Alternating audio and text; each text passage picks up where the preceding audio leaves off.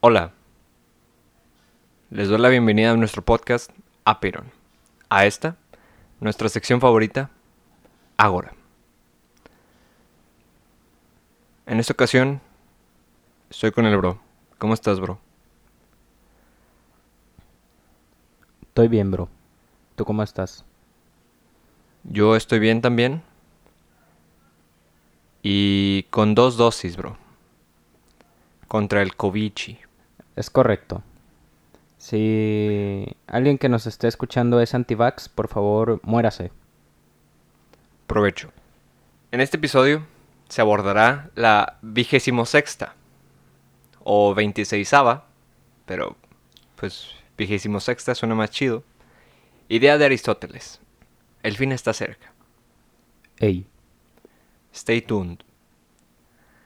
Esta vigésimo sexta idea de Aristóteles fue replicada positivamente por una persona.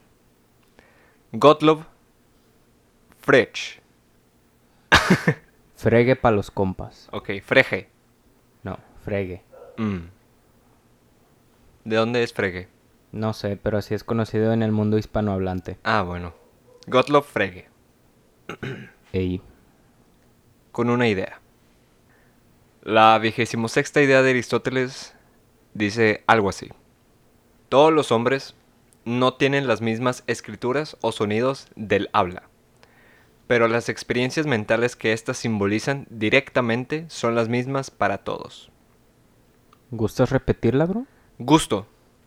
Todos los hombres no tienen las mismas escrituras o sonidos del habla, pero las experiencias mentales que éstas simbolizan directamente son las mismas para todos. Helo ahí. Ela. La vigésimo sexta idea. Ey. ¿Qué piensas sobre esta idea, bro? Me parece muy interesante, relacionada con la vigésimo quinta. Y lo que yo alcanzo a entender o a interpretar es que a veces para una misma experiencia utilizamos palabras o expresiones diferentes para explicarlas.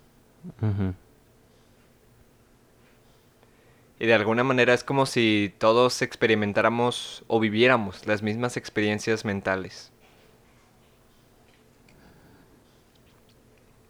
¿Tú qué piensas, bro? Pues está mm, curiosa la idea.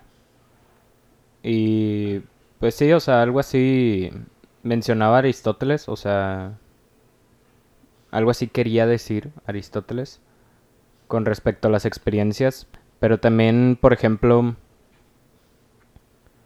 dice que no, bueno, dice que todos los hombres no tienen las mismas escrituras o sonidos del habla.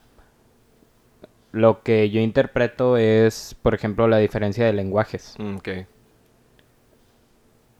Probablemente sí se refiera a eso de que las palabras, pero siendo la antigua Grecia, no estoy seguro, porque ellas tenían raíces bien específicas. Mm, Pero pues también era complejo determinar, por ejemplo, qué significa la palabra logos.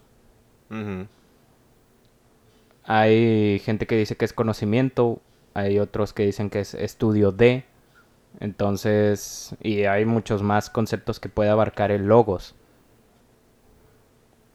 Por ejemplo, estas mismas interpretaciones que se le puede dar a la palabra logos, pienso que algo así también se puede referir a Aristóteles. O sea, Mm. como para todos, por ejemplo, Heráclito fue el que, pues no sé si él se le acuña a él el término, pero él tenía su logos, o sea, él lo Mm. llamó logos. Y era algo similar al conocimiento Mm, o a lo que él llamaría conocimiento, que es como para Heráclito era como la verdad. Y por ejemplo, Platón hizo o simbolizó la diferencia entre mitos y logos. Porque la religión en la antigua Grecia pues se basaba en mitos. Y de hecho eso fue parte esencial de lo que hizo tan magnífico a Platón, que por medio del- de un mito, de una alegoría de la caverna, él representa lo que es el logos. Para Platón, logos es conocimiento, tal cual. Entonces, creo que a eso se refiere Aristóteles, como estas palabras, estos términos pueden no ser los mismos. O incluso puede ser la misma palabra, pero con una experiencia mental, un significado que le damos diferente.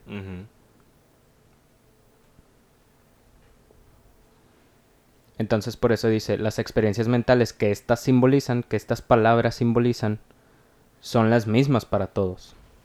O sea, pues sí, o sea, ese es el único ejemplo que se me ocurre, el de la palabra logos. Porque también está la palabra episteme, Ok. que que pues también viene siendo conocimiento o saber. Entonces, tanto episteme como logos son palabras distintas que no tienen la misma escritura o sonido.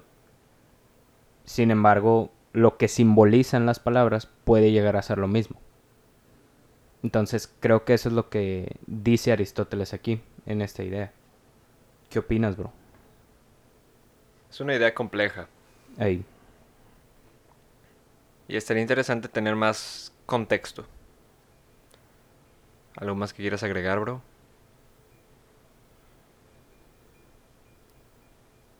Es que no se me ocurre otro ejemplo de palabra.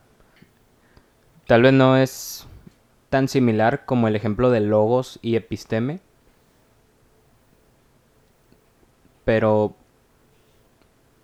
el concepto de amor, Mm, todos decimos amor y escribimos amor. Pero las experiencias mentales, o sea, lo que simboliza el amor puede ser diferente para cada Sí. persona. Entonces, también por ahí va, o sea, en ese sentido. Sí, de alguna manera por eso también se pueden crear malinterpretaciones.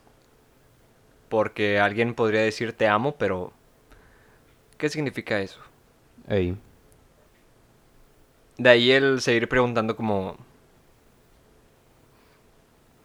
¿A qué te refieres? ey.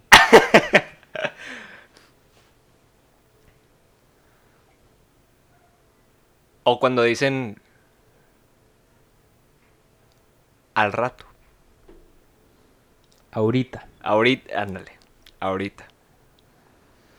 Sí, porque el ahorita es un periodo indeterminado entre ese instante.